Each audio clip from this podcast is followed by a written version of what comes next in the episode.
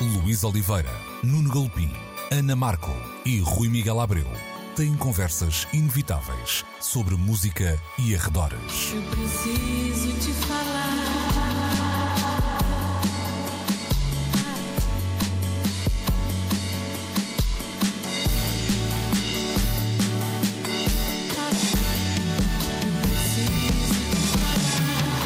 Agora na Antena 3. Precisamos de falar. Ora então, muito bom dia, sejam bem-vindos a mais uma edição de Precisamos de Falar. Estamos então, como sempre, juntos ao domingo, entre as 11 e o meio-dia na Antena 3 e estamos também sempre de portas abertas no RTP Play, onde podem subscrever o podcast. Hoje comigo, Luís Oliveira, junta-se também a Ana Markel e temos ainda o Rui Miguel Abreu para hum, diferentes assuntos que marcaram a semana. Vamos começar pelo estudo da Gulbenkian, que hum, concluiu então o primeiro inquérito nacional aos hábitos culturais dos hum, portugueses. E eu não quero já revelar assim todos os dados, mas queria já lançar assim um, um um, não é bem um tema, mas uma pergunta muito aberta para, para a mesa, eh, que é como é que receberam esta notícia? Ponto um, eu acho que eh, o facto de ser este o primeiro inquérito nacional aos hábitos culturais dos portugueses, pelo menos apresentado desta forma pomposa e pelo lado mais lá, universal e, e volumoso dos dados recolhidos, eh, é de, é de celebrar. Mas olharam para. Um, de celebrar ou de lamentar. Ou de, é? ou de lamentar. Sim, vamos, vamos celebrar. Eu, eu, vamos celebrar ter-se feito este levantamento. É isso, é? vamos celebrar, esquecendo que devíamos lamentar só ser agora. Mas, e vamos já depois a, a, um ou dois números que eu acho interessante, mas uh, surpresa pelo que foram lendo, confirma as expectativas que tínhamos, uh, o que é que sentiram? Há, há alguma surpresa, há ali elementos. Hum, eu, eu, não esperava, por exemplo, que a televisão continuasse uhum. a, a, representar tamanha fonte de entretenimento, uma vez que parece que nas, pelo menos nas bolhas em que nós habitamos, não é? Uh, já toda a gente se mudou para, para o streaming. Eu, eu devo confessar que já me aconteceu uh, com, algo, em, com alguma frequência nestes últimos dois anos eu dar por mim a pensar porque é que eu continuo a pagar um serviço de televisão se uhum. praticamente 90% daquilo que eu vejo está no streaming, do pouco tempo que eu tenho para estar em frente a um monitor destes, dos outros, já, já me ocupam bastante tempo, não é? Os mais pequenos do computador. Um, eu, eu praticamente vejo as notícias, mas há outras fontes de notícias uh, e depois o resto dos meus consumos uh, estão no streaming. E, portanto, eu, eu pensava que, tal como eu, já muita gente teria abandonado os, os, os serviços clássicos de televisão. Pelos vistos, não, e essa é uma das surpresas. 90% é um número muito. é muito perto do 100, não é? Eu até, eu até fiquei a pensar, isto deve estar aqui um engano qualquer, porque nós até podíamos dizer, pronto, é, efetivamente, fora da nossa bolha e de uma certa faixa etária, etc. Claro que a televisão continua a ser. Hum, e continua a ser, até digo, em termos. Isto é um. Ah, isto agora, se calhar, explica um bocado uma coisa que me intrigava, que é.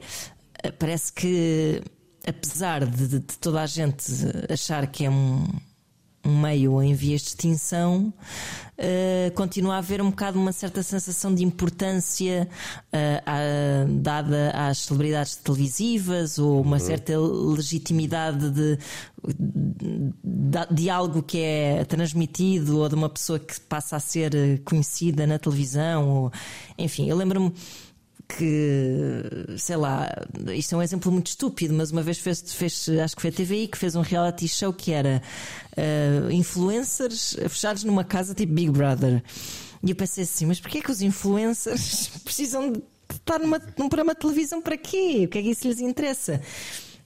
E, efetivamente, o programa de televisão, se bem me lembro, foi um fiasco uh, e os influencers também não eram. Achar que precisava dos. Claro, exatamente, mas depois também os influencers também não influenciavam coisa nenhuma, não é? Ninguém conhecia aquelas pessoas de lado algum.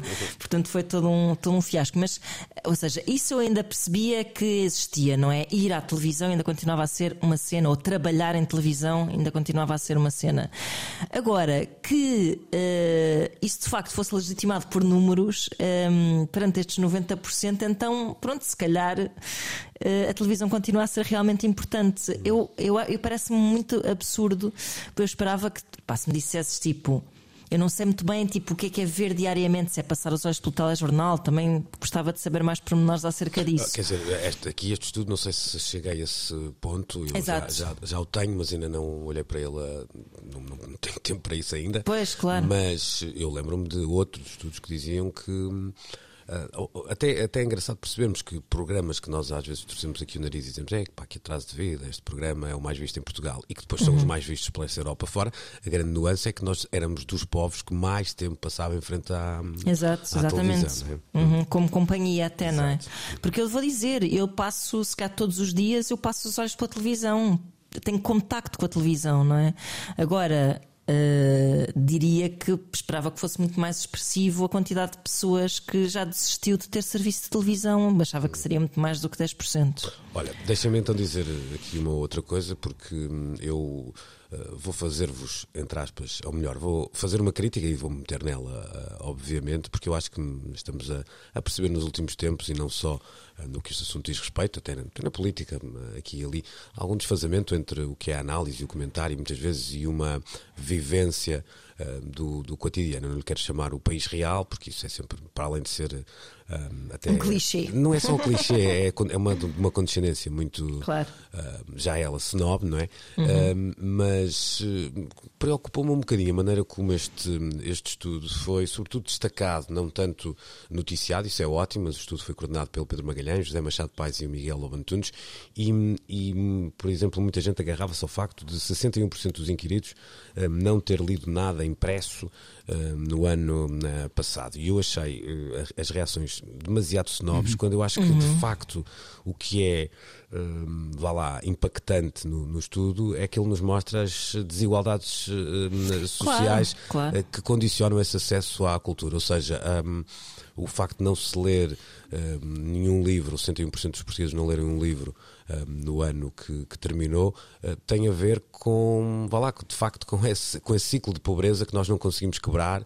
Eh, essa sim é, é a causa e, e não é a, a- consequência, ou melhor, o livro é que acaba por ser a consequência, ou a falta de, le- de leitura ou de hábitos culturais que sejam outros, é a consequência. Eu acho que às vezes há aqui uma leitura muito snob eh, e É que verdade. acaba por ser perigosa porque não, não se indigna com o que devia ser o grande fator de indignação daqui, que é nós percebemos que de facto hum, esse- essa capacidade financeira, a formação hum, também e, e eu até acho a que idade. sim, mas eu acho que há outro, outro tipo de ruído Hum. hoje em dia que é um bocado o ruído tecnológico que nós falamos aqui. Eu acho efetivamente que os hábitos de leitura tendem a. a- a ser menos expressivos ao longo do tempo, tendo em conta que esta questão de que nós falamos constantemente da solicitação digital e, de, e da satisfa- satisfação imediata, da procura de entretenimento que satisfaça imediatamente, de, de, de binge-watching de séries, de não saber esperar, de não saber saborear, de, de, exigir das próprias séries um ritmo narrativo eh, é alucinante que muitas vezes o, não é o tempo de leitura de um livro.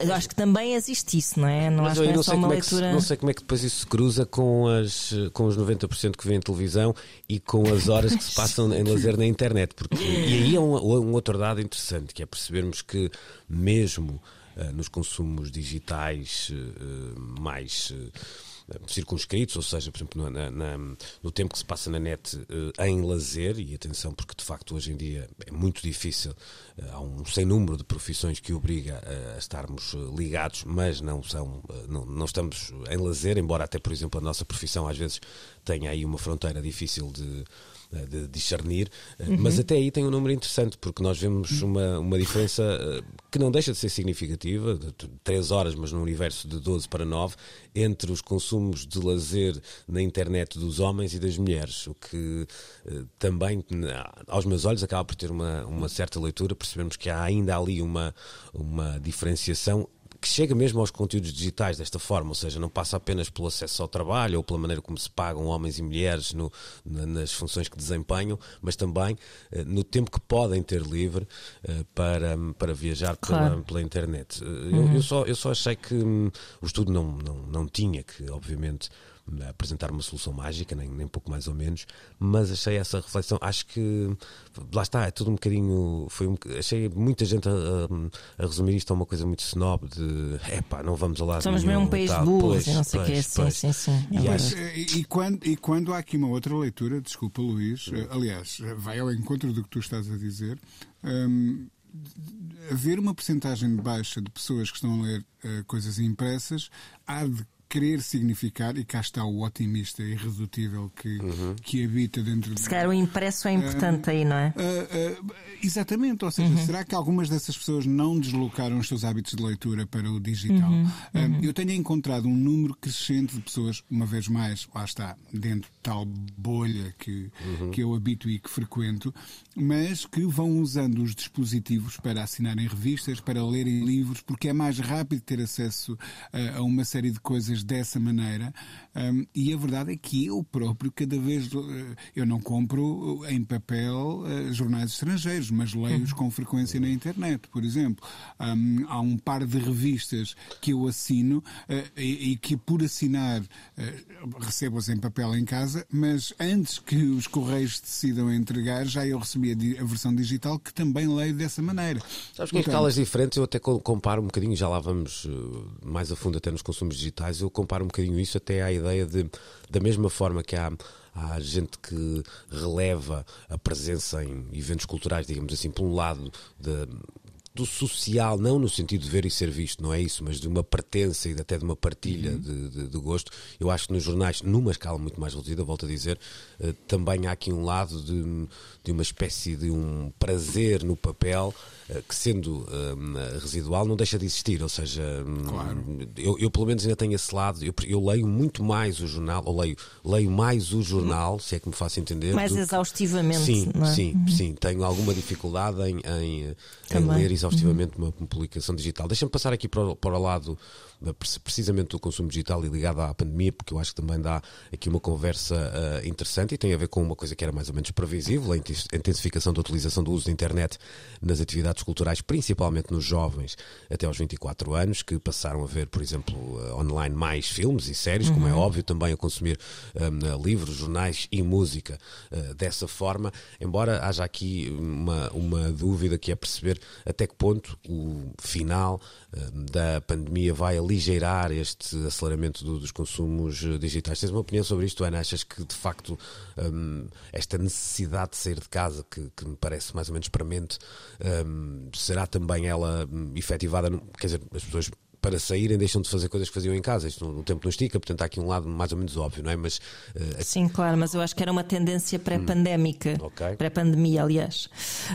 Um, isso eu via um, um, pouco à minha volta e, e até em pessoas que ou têm filhos adolescentes ou têm irmãos adolescentes. Esta conversa já, já fazia parte, uh, já ouvi entre o meu círculo de amigos há muito tempo. A ideia de que uh, miúdos de sei lá, 16, 18 anos, por aí, final da adolescência, que uh, não têm, que não tinham de toda a mesma necessidade de, de, sair de casa que nós tínhamos, porque de facto mantêm um contacto continuado com os seus amigos através da internet, jogam imenso online, isto é uma coisa pré-pandemia, uh, mas jogam online a um ponto de aquilo para mim já me parece uma forma de convívio absolutamente oficial e, e, e, se calhar cada vez mais aceita até pelos pais que percebem que não é exatamente a mesma coisa que seres um japonês fechado num quarto isolado.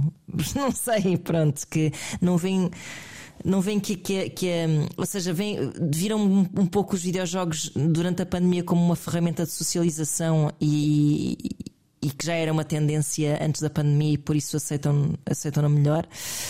Um, e, um, e, e, acho que idas ao cinema e etc. Então parece-me que não estavam, também era uma coisa cada vez menos usual entre, entre os miúdos mais novos. Portanto, o que me parece é que, claro que tudo isso se acentuou, mas já era uh, sem dúvida uma tendência. Há muito menos necessidade dos miúdos estarem fisicamente uns com os outros, é uma realidade. E, E devemos nos adaptar a ela e deixar de dizer que no meu tempo eu brincava na rua, porque já estou farta dessa conversa, sinceramente. Este, este, este lado, está lá também, Rui, desta, desta marca etária, não é? apontando aqui para os consumos dos jovens abaixo dos, dos 24 anos, um, diz, se há pouco lamentávamos o facto de este ter sido o primeiro e celebrávamos ao mesmo tempo o primeiro estudo uhum. nesta matéria, uh, o próximo tendencialmente vai aumentar este, este bolo aqui, até porque um, eu acho que é esse lado geracional será talvez até o mais impactante no, nos consumos uh, uhum. digitais, mais até do que aí, do que o rendimento, etc., porque há um lado mais, um bocadinho mais universal hoje no acesso à internet do que, do que há noutros. Uh, vá lá, por exemplo, na ida ao cinema, na ida aos concertos, etc. Há, um, há uma ideia de que, um, vá lá, ter dados, vamos dizer isto assim, já é uma coisa mais banal e, e, um bocadinho menos estratificada socialmente, não é? É, claro que sim, e por outro lado, as, eh, as gerações mais velhas que ainda hão de representar o, algum peso no outro lado da balança eh, vão inevitavelmente e naturalmente desaparecer, portanto, arrastando consigo alguns desses números e reforçando uh, um, esses outros de que estamos a falar. Eu acho que esta transição para o universo uh, digital é, é, é inevitável, quer dizer, eu até achava graça ontem a ver uma notícia do Snoop Dogg por causa da, da compra dele da Death Row e dele afirmar que vai ser uma editora de NFTs e ele a dizer que queremos ser a primeira major do, do, do metaverso. Ou seja, um, é, é incontornável de que vamos estar todos cada vez mais a habitar um, dentro desta gigante bolha digital um, de que já não é possível escapar. Um, é claro que há um mundo lá fora, é claro que há papel, é claro uhum. que há vinil, é claro que há experiências uh, físicas que se podem ter, é claro que há concertos uhum. reais com pessoas reais em cima uhum. de palcos reais.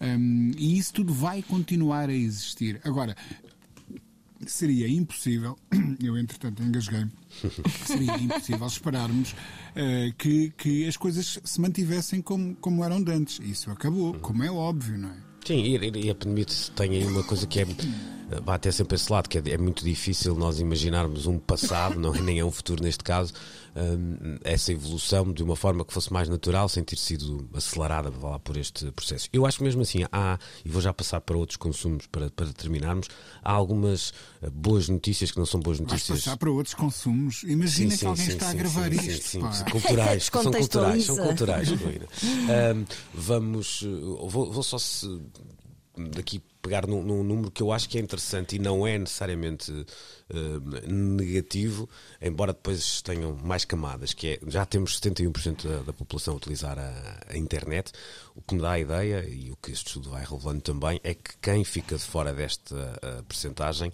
um, fica de fora pela incapacidade do conhecimento, uh, portanto, pela, pela literacia uh, uhum. digital, vamos dizer assim, Exato. e é uma coisa que hoje aos meus olhos, acelera também muitas desigualdades. Nós percebemos ou pensarmos, por exemplo, nas coisas que nos obrigam a fazer de forma digital, e este obrigam aqui não tem sequer aspas, não é? Estou a pensar até de, de obrigações fiscais. Um, eu acho que isto não deixa de ter aqui, um, um, às vezes, um acentuar, mesmo que de forma inconsciente, das, hum, das desigualdades, desigualdades. E, e, das desigualdades, uhum. às vezes, até por razões de idade uhum. uh, e também de, uh, de conhecimento, como é, como é lógico. Deixa-me só passar então para a, a rádio porque eu acho sempre que nestes estudos há sempre aqui umas coisas que depois nós ficamos a olhar e what? E, e, e o meu chegou na, na, na, rádio. Eu já perdi uh, onde, é que, onde é que eu estava, mas vou-me uh, encontrar rapidamente porque. Uh, ah, cá está. Então vamos lá. em relação à rádio, sobretudo, é sobretudo ouvida em deslocações de automóvel, 68% dos inquiridos respondem dessa forma, parece mais ou menos óbvio. Os, os, programas habitualmente mais seguidos são as notícias e informação e depois de música popular. Porém, e agora, é claro, aqui vamos. A audição de música clássica não anda longe da audiência de programas de desporto, incluindo relatos. Uh, 12% para hum, a música clássica e 17% oh. para o futebol e para os. E, uh, há aqui aquele síndrome meio como é que eu ia dizer? Uh, nós conhecemos sempre essa, essa lógica de ah, eu vejo muito a RTP2 e depois, hum, quando andamos por ela, afinal, hum, era mais o reality show que estava no canal ao lado. Ou há aqui qualquer coisa que nos está a escapar? Uh, é difícil sem responder a esta pergunta, mas foi assim o número que mais me. de todos eles, se calhar por ser o mais curioso, vá lá.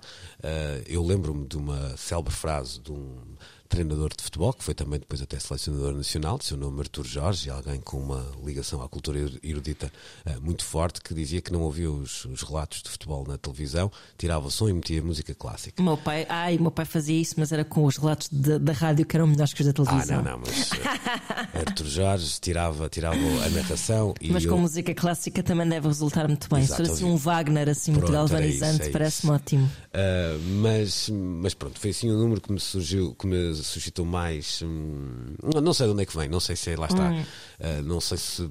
Nós temos que levar o número a sério, porque se levamos os outros, este também lá, claro, claro, lá claro, está, não é? Uh, mas, mas, mas, Luís, é deixa-me é dizer-te uma coisa. Durante, durante uma vez mais, isto é. Eu não fiz nenhum estudo, não andei a, a entrevistar centenas de pessoas mas ouvi muitas vezes neste, neste último par de anos gente a dizer: dei por mim a ouvir uh, a Antena 2, dei por mim a, a procurar um, abstrair-me com, com, com os sons da música clássica. Um, parece que houve uma espécie de, de, de, procura de uma essência qualquer ou de um. Lado meio escapista, não é? Assim, de... Exatamente. Okay. Uhum. De, de, desligar de, de, uma realidade uh, uh, para a qual a música clássica, essa experiência de escutar quase imersivamente música clássica. Sim, e pode ser um, um bocado contribuiu, era isso? Acho que sim. Assim. É que eu até não, percebo não mais. O... disso, acho que uh, uh, eu ia mandar esta bisca que é. Uh, o, o rádio ainda a rádio ainda é assim um meio que, que, que a semelhança da televisão não não depende muito de decisões nossas não é? Do que é que eu vou ver o que é que eu vou ouvir não é, é uma é uma audição mais passiva que não não está tão em voga mas que uh, acho que ainda serve muito para isso como uh, companhia música de fundo e etc uh, e eu estava a pensar se não teria um pouco a ver com isso ou seja ainda ao encontro do que o Rui estava a dizer de facto a ver se há uma necessidade de uma espécie de uh, sítio onde pousar o cérebro, não é? Uh, um sítio agradável onde pousar o cérebro cansado e angustiado pelo cenário de pandemia e a música clássica, sobretudo emitida pela rádio, de uma forma que nos torna passivos, que não nos obriga a ir escolher um CD ou a, ou a, ou a conhecer uh, as obras, ou, uh, pode, pode, pode ser a explicação para isso. É, uma explica, uhum. é um pouco poético, mas, mas, mas pode ser por aí. Eu, eu consigo dar, quer dizer, eu, olhando para a programação da, da Antena 2, no caso, dou. Uh dezenas de belíssimas razões para isto acontecer, porque há de facto ali ilhas de programação que eu acho uh, até de excelência. A questão até não, não é essa. E é engraçado exato, porque quando exato. olhamos, por exemplo, para o futebol, eu até percebo mais, ou para a queda uh, aparente, que não, não, não, posso dizer queda, porque não, este sendo o primeiro estudo, não temos essa comparação, mas eu, eu seria levado a achar que este número seria maior, mas de facto, se pensar que hoje em dia eu tenho diferentes maneiras de acompanhar um jogo de futebol um, via smartphone, por exemplo, uh, eu percebo de alguma forma que, que um relato ou informação desportiva até possa não ter o impacto que teria há, um, há uns anos. Este lado uh, de, desse tal escapismo, de, de, é um bocado como nós quando éramos miúdos, de pá, agora preciso de uma música para estudar, não é? Uma coisa é não, isso, é isso, exato. Sim, mas o que me impacta mais é chegar a 12%, sobretudo 12%, conhecendo nós os outros números deste, pois deste é, estudo, é. não é? Se este estudo revelasse que de um momento para o outro nós somos uma, sei lá, uma Áustria uh, no que aos consumos culturais diz respeito, e eu até, eu até ficaria, pronto, bata a bota com o perdigota, assim desta forma, pareceu-me uma, uma carta um bocadinho fora do baralho, mas olha, dá alguma cor também a este estudo e obriga-nos a todos nós, também profissionais da área, a pensar e se calhar uhum. também para o nosso. E a agir. E a agir, é? também, muito. Ou seja, eh, tendo nós agora este estudo em mãos, há aqui linhas de ação que se eh, recomendam que, que as instituições, as diferentes instituições um, comecem a aplicar, eh, de maneira a potenciar as coisas que o estudo revela como positivas e a debelar as outras, não é? Quer dizer, eh, acho que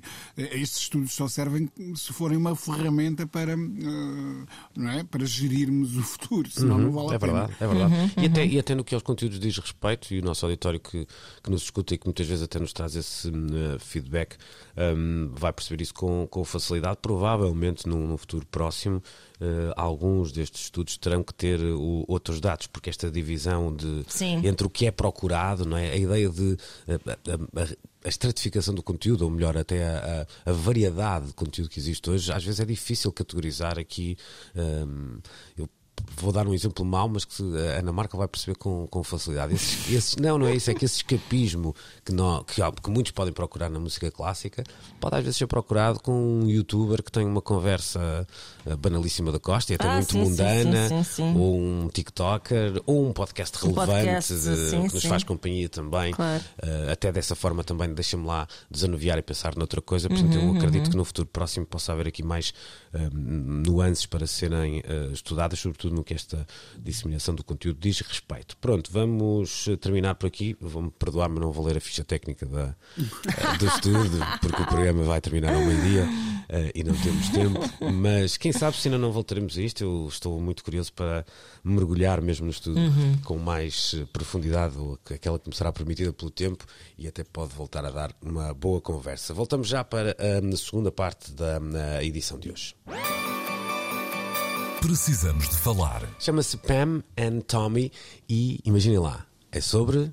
Pamela Anderson e Tommy Lee Jones. Agora não E Tommy. Lee Jones disse. Tommy Lee Jones, muito bem. Coitado. E Tommy Lee, eh, ex-marido então de na Pamela Anderson, homem também dos eh, Motley Crue. A série produzida pela Hulu chegou já à na plataforma da na Disney e retrata então eh, a relação de, da superestrela dos anos 90 com o na, baterista norte-americano e depois o caso que se tornou eh, na altura um, famosíssimo, que teve a ver com uma sextape eh, distribuída um pouco por todo o, eh, o mundo, começando, é claro, nos, eh, nos Estados Unidos, e que é a esta distância, Ana, e ajuda-me a avivar a memória, apesar de, quer dizer, se havia pessoa que estava presente. Eh, no, no universo da cultura pop nos anos 90 era de facto Pamela Anderson. Pois era. Portanto, eh, esta história com uma figura menor poderia ter passado um bocadinho ao lado, na altura acabou por não passar, Eh, mas é, é assim, dentro destes. Eh, com estes ingredientes, vamos dizer assim, provavelmente a primeira eh, história viral eh, que, né, que conhecemos. E aqui, quando eu digo o viral, não pela história se ter tornado conhecida, mas pelo próprio vídeo se ter eh, viralizado, ainda que de uma forma analógica, que é aqui o que é completamente anacrónico no mundo que vivemos hoje. Não é? Pois eu diria que sim. Eh, o que é interessante de facto perceber é que eu, eu, eu não me lembro assim, mas cá também não, não é como a história do Taveira que estava aqui, está a mão de semear. Se calhar a do- Taveira, se calhar é que foi a primeira, a Luís Oliveira, se calhar. Sim, não foi, foi global. Não, não sei se terá sido comentada em Hong Kong. Não, não, não, não. é?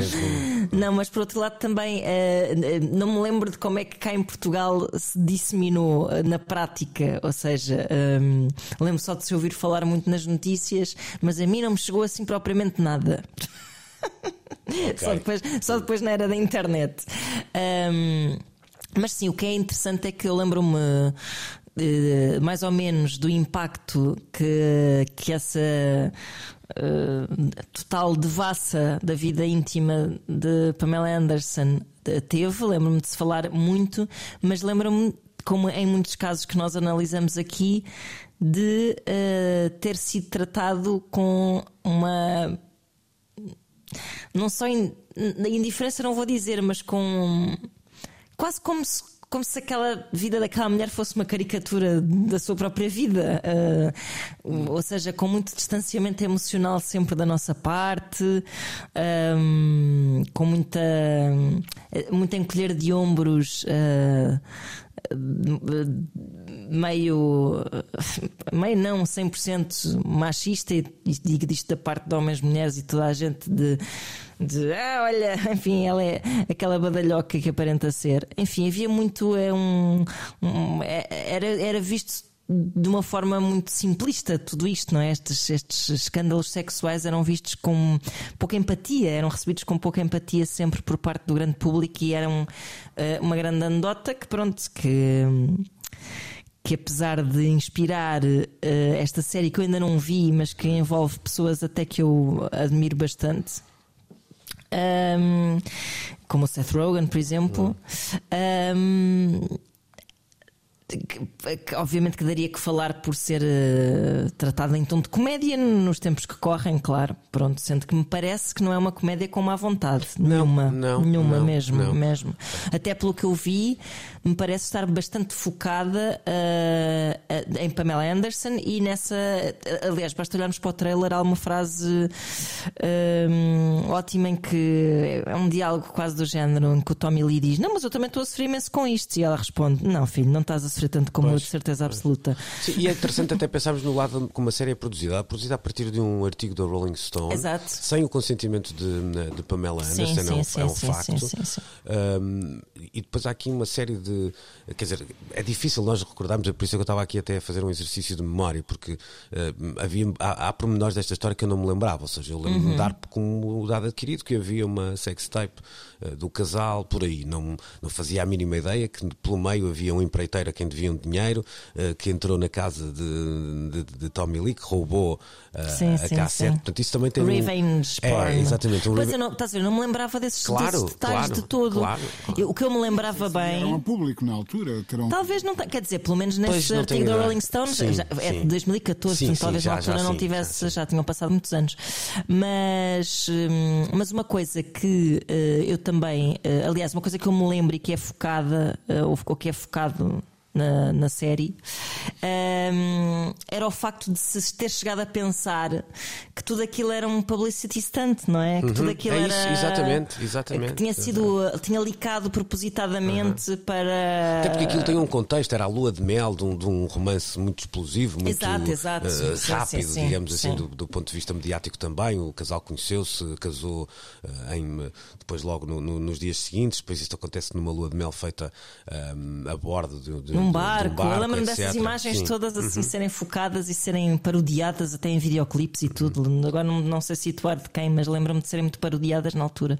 É verdade. Uh, não me lembrava nada desse contexto todo e, e, de facto só me lembro de ter sido material de comédia no, no, quando aconteceu. Uhum. Uh, e agora é material de comédia, mas lá está, parece-me mesmo que estamos num tempo completamente diferente e apesar de não ter o aval da, da, da Pamela Anderson dela dizer que nem sequer quer ver a série nem nada, não quero voltar a essa história e percebo perfeitamente, pronto mas, mas não me parece que seja uma série mal intencionada. Mas, mas é bom que a gente reveja esta escandaleira à luz de, dos nossos olhos acho. um bocadinho mais tenho... empáticos do século Exatamente. XXI. Eu trouxe este tema por, uh, por essa razão e por uma coisa que isto parece vai, vai ser muito estúpido. Eu vou ser, quem quiser acreditar o que eu vou dizer, acredita. Quem não quiser, não acredita, mas eu nunca vi a, sextape na altura, apesar de na altura pois, ser pois. Um, um, jovem adolescente que até movido pelas uh, hormonas e até estupidez. agradecerias ter claro, visto, claro. Mas tenho, tenho para mim a ideia que provavelmente será uh, seria mais difícil para mim ver hoje a recriação dessa sextape numa, na ficção do que a, a verdadeira quando teria 14 sim, ou 15 sim, anos. Sim, é? sim, E isto levanta, Rui,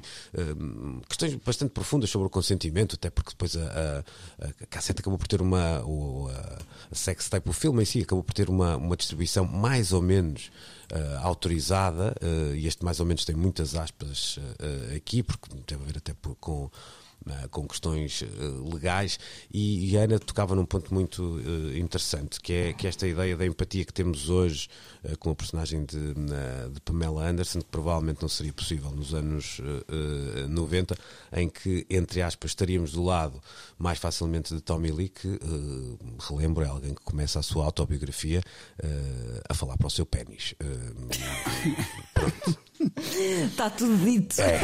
Ex exatamente. Não, claro que sim. Eu acho que na altura um, este escândalo, com muitas aspas, porque não há nada de escandaloso entre dois jovens saudáveis uh, praticarem sim, o amor, sim, não é? Sim, uh, e até sim o escândalo foi ter saído da gaveta deles, não é? Exatamente. Uh, o, o, mas na altura isto era visto como uma espécie de o um mundo a confirmar que aquela figura que se pavoneava em, em fato de banho vermelho nas, nas marés vivas afinal não tinha mesmo qualquer espessura moral não é? Exato. Seja isso o que for.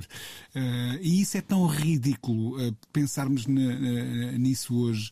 Uh, é tão, mas tão ridículo um, que nem há sequer explicação. E se séries como esta significarem que nós estamos a mudar a percepção em relação a este tipo de coisas, que vidas não precisam de ser arruinadas ou pelo menos uh, moralmente devassadas uh, porque alguém toma a iniciativa de apontar uma câmara e nunca foi tão fácil fazê-lo como hoje, não é? Um, um, para a cama quando uh, estão a praticar o tal ato do amor um, que é bastante recomendável, eu acho que posso uh, dizer isso. Um, não, não, tem nada de mal, uh, mas houve um momento na história desta civilização em que, de, de facto, isso uh, era motivo de, de enfim, de, das palavras mais amargas e mais de uma condescendência ou de uma superioridade completamente bacoca, pensamos nós hoje, mas que naquela altura era muito violenta, muito, muito violenta. E como eu disse, se esse tipo de, de séries servir para uh, introduzir aqui um novo capítulo na, na, na, nossa civilização, no relacionamento com o corpo, com o poder da mulher, com a, com a, a sua liberdade de escolha, etc, etc. Epá, uhum. ótimo. É verdade. Venha e, esse mundo, venha é, esse futuro. É interessante também percebermos que algumas das últimas. Um, produções neste campo são um bocadinho até autópsias de casos, no sentido de são coisas feitas a posterior, em que há uma posterior em que há uma reflexão sobre uh, o que foi vivido. Estou-me a lembrar de, Britney, claro, mas também uhum. de, de, Janet Jackson. Aqui, mesmo com esse tom de comédia, não há essa ideia de até porque os personagens não estão em discurso direto, é uma ficção assumidíssima, não é? Portanto, há, uhum. Mas há uma ideia de, de, reviver aquilo como aconteceu um, na altura. E, de, e, eu acho que aí é que há um certo embaraço da nossa parte em percebermos que. Lá está, é o que tu dizias, que olhávamos para Pamela Anderson como uma, pois, uma pois. sex symbol, uh, ponto final parágrafo e quase sem direito a ter, citando aqui um, um sketch do humor do gato fedorento quase sem ter direito a ter personalidade jurídica. É? Um, bocadinho, um bocadinho por aí. Ok, está então disponível no, na Amazon Pam and Tommy a história. Disney. Ah, eu disse no Amazon é na Disney. Disney Plus. Uh, no Disney Plus, então. Apesar dela ser uma Amazona, está no Disney. Pois, pois, pois. no fundo pois. também é uma princesa. Ah, pronto, ok, ok. É isso, portanto podem. nada Frozen. Vamos já voltar para fechar a loja. Na edição de hoje precisamos de né, falar, vamos voltar ao vinil. Precisamos de falar. A primeira parte desta na conversa de hoje, de domingo de manhã, e voltamos a, a falar de formatos e voltamos a falar de uh, vinil. Tem sido aqui um tema uh, recorrente, muito também uh, motivado pela pandemia, em primeiro lugar, que se nas nossas vidas nos trouxe constrangimentos reais para comprar, sei lá, janelas de alumínio, no meu caso, aqui, há, aqui há uns tempos. É verdade, é verdade. Também trouxe para todos aqueles artistas e as editoras, produtores, etc., que quiserem produzir vinil, um, muitos constrangimentos. Uh, agravado a isto, uh, uma, um crescimento do, do mercado, e não é só o mercado da saudade deste formato, fez, que, que, fez com que muitas fábricas de produção fossem inundadas pelas um, grandes editoras e os grandes lançamentos, e eis não quando parece haver aqui uma, uma nova tendência, Rui, e vou-te já uh, desafiar a dizer se achas que é um, uma bandeira branca e um desistir ou é apenas um procurar de caminho alternativo uh, nesta altura e fala, é claro, do, uh, dos artistas independentes. Neste momento é nitidamente isso, ou seja, um, por cima, quando estamos a, a, finalmente levantar a cabeça, a emergir de um período de uh, dois anos sem que o circuito de música ao vivo independente possa ter gerado os dividendos que, que gerava, um, nunca o produto físico, e nós temos visto isso através do Bandcamp, um, foi tão importante para garantir a sobrevivência um, desta, desta facção da indústria da música, que pode ser minoritária, mas é criativamente vibrante e até importante para apontar caminhos para depois uh, o, o, o, tal mainstream seguir. Um, e, portanto, face à dificuldade que hoje uh, há em equacionar que esse produto físico possa eh, ser apresentado ao público de, de, das tais editoras independentes, ao público indie, vá lá, à falta de melhor termo, um, em vinil, é preciso procurar uh, outros formatos. E a verdade um, e isto agora é, é uma espécie de um, de um pequeno uh, desvio, mas que uh, eu acho que faz sentido aqui. Eu, eu, nos últimos tempos tenho, tenho questionado muito, um, porque preciso de regrar os meus uh, hábitos de consumo, um, porque raio é que insisto em comprar em vinil música que é produzida digitalmente. Ou seja, quando a gente pensa, sei lá, no Flying Lotus, que faz música dentro de um computador, mistura dentro de um computador, masteriza dentro de um computador, hum, se calhar o formato que mais sentido faz para receber aquela música é o CD. E eu acho que não tenho nenhum CD do Flying Lotus e tenho toda a obra dele em vinil. Portanto, há aqui qualquer coisa que se calhar hum, é, precisa de ser repensada e, e, eu tenho a certeza que existem argumentos técnicos para suportar uh, isso. Esse é um lado da questão. Um, depois há o outro lado, que é, é muito mais barato um, fabricar CDs. Os prazos de espera para as indies que precisam de ter esse uh, período de resposta encurtado para poderem, lá está, encaixar uh, dividendos, uh, são muito, infinitamente mais baixos. Um, há outra vez este lado. Nós passámos este período de regresso aos anos 90 e os anos 90 e a música dos anos 90, etc. É, é essa a era em que o CD surgiu em absoluta força. Portanto, era mais ou menos inevitável que essas linhas de pensamento se, se, se, cruzassem e que houvesse aqui uma espécie de uh, rejuvenescimento do formato e de reacender do interesse por, por, por esse formato. Uh, já o dissemos aqui em emissões passadas, o nosso colega Nuno insiste nisso. Eu nunca deixei de comprar CDs, um, continuo a comprar muitos CDs, continuo a receber muitos CDs e há de facto muitas editoras independentes que parecem ter encontrado neste formato a, a tábua de salvação que o vinil deixou uhum. de representar. Por várias coisas. Porque a Adele resolve um, entupir as fábricas com encomendas de centenas de milhares de discos porque o próprio Record Store Day deixou de ser uma força para o bem e parece que foi tomado de assalto por. Um, quando surgiu, a gente também já por aqui falou nisso, um, quando surgiu o Record Store Day eh, era uma ideia de música independente a querer recompensar o circuito de lojas independentes uh, que a tinham um, suportado durante tanto tempo. E de repente deixou de ser isso. Deixou de ser isso nitidamente. Um, e, e, e, isso tornou-se um problema. Porque houve, houve um, um, período da história, e vou já concluir, uhum. em que as majors abandonaram por completo o, o, vinil. Uh, porque estavam a obter uh, os seus uh, astronómicos números de outra forma, um, e quem manteve as poucas fábricas que resistiram no mundo a, a laborar foram as editoras independentes, que agora deixaram de ter hipóteses de verem as suas encomendas satisfeitas atempadamente, um, exatamente porque de repente as, as médias lembraram-se: ah, afinal voltámos a gostar deste uhum. formato. Uhum. Uh, e isso, isso tem-se revelado um seríssimo problema. Tu falavas aí do Record Store Day, há um artigo esta semana publicado um, no Guardian do Rupert Morrison, dono da Drift Records, uh, um, britânica também, e ele fala de algumas coisas que tu uh, dizias e dá uh, alguns exemplos reais que de facto são interessantes. Hoje, este ano, por exemplo, há 40, aliás, 411 novas edições previstas uhum. para o Record Store Day, e o que ele diz é que, estando a cadeia de supply, ajudem-me aqui, portanto, a cadeia de fornecimento, de, fornecimento, de produção, de produção, de produção é? toda ela um caos devido ao, à, à pandemia.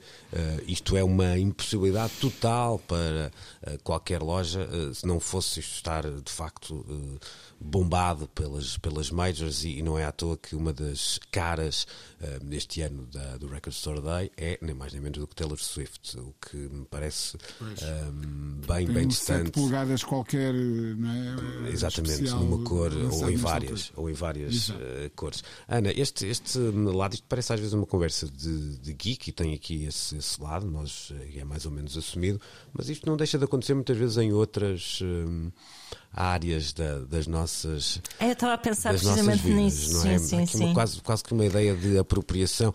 Não, isto não tem que ser sempre o segredo mais bem guardado, mas ao mesmo tempo também esta apropriação hum, de algo que tem um, um princípio que, que é feito com, vá lá, que está do lado do bem numa, numa ideia Uhum. de ajuda independente. Isto não tem a ver até com nenhuma cultura de claque, de os independentes contra o mundo ou o que quer que seja, hum, mas de facto torna-se uma coisa eh, não só eh, insípida, como mais do que isso até perniciosa para, hum, para as cadeias e para as lojas, para aqueles no fundo, eh, para quem foram pensados quando foram criados. Não é? Pois é, ah, eu estava-me a lembrar e até estava aqui a procurar no meu telefone ver se encontrava uma fotografia tirada há uns bons anos, há uns bons anos, num centro comercial que dizia qualquer coisa como. eh, Estava assim, pronto, era era um cartaz que estava no centro comercial, a prom- o, centro comercial promover-se a si próprio e dizia qualquer coisa do género. Sei lá, onde os hipsters querem. Qualquer coisa assim, onde os hipsters querem ir. Não era isto, era uma coisa um bocado mais elaborada, mas só por se dizer que o termo hipster aparecia assim de repente hum, associado assim a um uma campanha su- super mainstream e muito fora de contexto e etc. É sempre o termo hipster foi sempre um bocado criado por quem estava a ver de fora, mas Sim, seja como sim. for, pronto, mas seja como for ali num assim no início, quando se começou a ouvir falar disto, de repente apareceu ali o termo eh, foi ali apropriado assim, de uma forma um bocado tonta. Ah, e isto acontece com imensas coisas, com, ah, com modas. Qu- quando, quando há esta. É um bocado aquele velho estigma do. No, no primeiro EP que eles eram bons, não é? É um bocado isso, não é? Que eles bata- batalhavam, a banda batalhava e o EP foi feito à mão, lá, escrito com sangue. Exato. Mas há toda uma história de luta e de, e de, e de, e de até de exclusividade que nós sentimos ao estar em contato com aquele objeto artístico, e etc. Que de repente, quando a coisa dá a volta para o mundo eh, dos grandes, perde-se uma espécie de um, de um feitiço, não é? De um, de um feitiço, de uma, de, uma, de uma sensação. Ou seja, o que eu acho que as majors fazem, ou as grandes marcas noutras, noutras, noutros contextos fazem, é eh, olhar para o lado charmoso destas coisas, nunca para o lado realmente artístico. eh, real, genuíno, de ruptura, de pertinência, nunca olham para isso, mas olham para o lado charmoso de todas estas coisas, do vinil, do- das calças à boca de sino, sei lá, Sim, não, então, whatever, é, não é? é fácil nós lembrarmos de cadeias de, de, lá, de, de roupa eh, que muitas vezes com coleções alusivas a lá, problemas ligados à, ecolo- à ecologia ou ao ambiente, se quisermos, que a ecologia é uma palavra um bocadinho fora de moda, não é? Sim, Eh, sim, e depois sim, e esquecemos que aquela- cavalgar essa missão. Pois, esquecemos que aquela t-shirt atravessou o mundo e custa 4 euros eh, depois de atravessar o mundo e hum, Claro. será que isto faz assim Claro, também ao claro, ambiente? claro, né? claro, claro. Exato, exato. Isso é um bom exemplo, também é um bom paralelismo. E, e o que eu acho que se passou aqui, depois, claro, ajudado por estas questões todas de logística que nós já enumerámos aqui, relacionadas com a pandemia, é mesmo essa sensação de que, de que se quebrou esse. Esse, esse feitiço e de que fomos de repente assim invadidos por um, um- uma cavalgada de oportunistas e que, que parece que uma pessoa às tantas já nem já nem tem o mesmo gosto a consumir as coisas, Pois, não é? aquela- eu, acho que, eu acho que a imagem assim, mais, mais perfeita é aquela ideia da, da festa de, de aniversário de uma criança em que chegam os mais velhos, comem os doces e hum, não é que eram feitos para os mais pequeninos e os mais pequenos sim. encolhem um bocadinho os ombros e, e pá, e vão brincar outra "Pronto." vez, não é? Porque não, Sim, não dá para andar à porrada com, ah, com aqueles. É isso, não dá é isso, para... Hum. não dá, pronto, vamos nos remeter à nossa. Aqui, pronto. se calhar não há, lá está, não, não, não dá para comer aqueles doces, mas dá para procurar outra, outra, outra forma de passar o tempo Pronto, e de é se isso. O alimentar. que vale é né? que ainda Hum. temos aí um- umas quantas opções e eu até, até há umas semanas me lembro de ter exposto aqui uma conversa que tinha tido com a minha mãe, da minha mãe a dizer o que é que eu faço estes CDs todos? E eu, epá, já ninguém vai querer isso. Vai, vai, vai, vai. E depois pensei assim, bem, também não, não é que fossem CDs muito, se calhar umas compilações meio ranhosas, mas seja como for, elas também, o que falta só ao CD, e, mas para lá caminhamos a passos largos, é se calhar aquele lado uh, charmosinho que transformou depois o vinil nesta coisa meio. Ah, se calhar vai ter por si, sem que sem meio, precisa meio ter. de statement estético, uh, glamouroso. Nós agora olhamos para o, para o objeto e pode parecer que não tem isso, mas se calhar daqui a uns anos vai ter. Vai ter, É. claro, até porque está a haver um investimento uh, renovado no próprio objeto, não é? Portanto, Rui, deixa-me só terminar aqui com uma, com uma questão ahm, que acredito que também possas ahm, ser sensível e que tem a ver às vezes com uma quebra de confiança ahm, para quem está habituado a este tipo de, de consumo. E eu explico o que é que quero dizer. Eu, ah, esta semana falava com o Joaquim Paulo, nosso colega na Antena 3, também ele, um, um colecionador. ah, gigante de, de música de vinil em particular e também editor. E falávamos de uma coisa que nos chateia aos dois, que tem a ver com uma espécie de. ah, aquela ideia de o disco está em pré-venda e cuja data de, de lançamento vai sendo eh, constantemente eh, adiada e quando demos por nós acabamos por pagar um disco que era suposto sair passado 15 dias e sai passado 4 meses. E isto não havendo muitas vezes nenhum, nenhuma chico espertice do outro lado, não deixa de quebrar aqui uma, uma espécie de, de confiança eh, que outrora era, era uma relação simples de toma lá e eu fico à espera que o disco o disco exatamente dá cá eh, e que hoje eh, às vezes gera algum eh, ruído e que muitas vezes tem este contexto que nós estamos aqui a, a- a falar, mas que do ponto de vista dessa relação muitas vezes emocional eh, comprador-vendedor não se coloca, ou seja, não, tu não podes pedir a alguém que, que compre um, um, um vinil, um, um, um álbum em vinil ou em CD, mas em particular aqui em vinil, e que diga, pois, pois, realmente isto, a cadeia de distribuição e os fornecimentos não estão a funcionar bem, portanto eu percebo perfeitamente que o disco que paguei em junho só chega em dezembro do, do próximo ano, não é? Uh, verdade seja dita, já não é um exclusivo do, do- da música e dos discos, e sobretudo dos discos em vinil. Um, livros em pré-venda, uh, eu comprei umas figuras um, de uma marca que é Super Seven, do, dos Run the Jewels, que são uns bonequinhos, umas action figures. Um, comprei em setembro, deverão ser entregues em abril, uh, mas eles na altura alertaram para isso. Ou, ou seja, um, a ideia da- da- da- do crowdfunding transformou-se na pré-venda, uh, ou seja, paguem primeiro que a gente fabrica depois.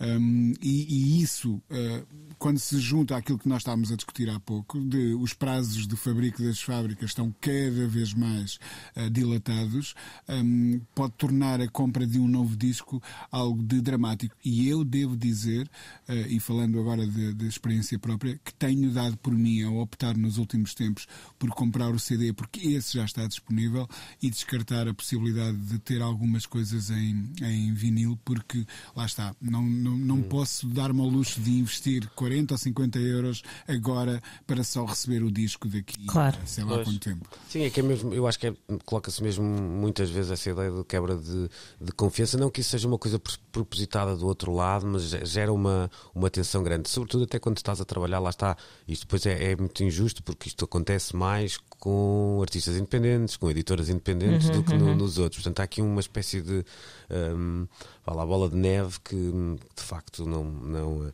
não ajuda a que este cenário fique um bocadinho eh, menos carregado no que a cor diz respeito. Bom, nós estamos de saída, eh, já estamos a falar há demasiado tempo.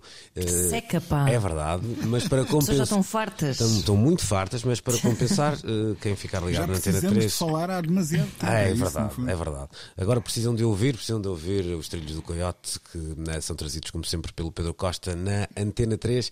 E não se esqueçam também de nos procurar no RTP Play e em antena3.rtp.pt. Bom domingo e uma boa semana.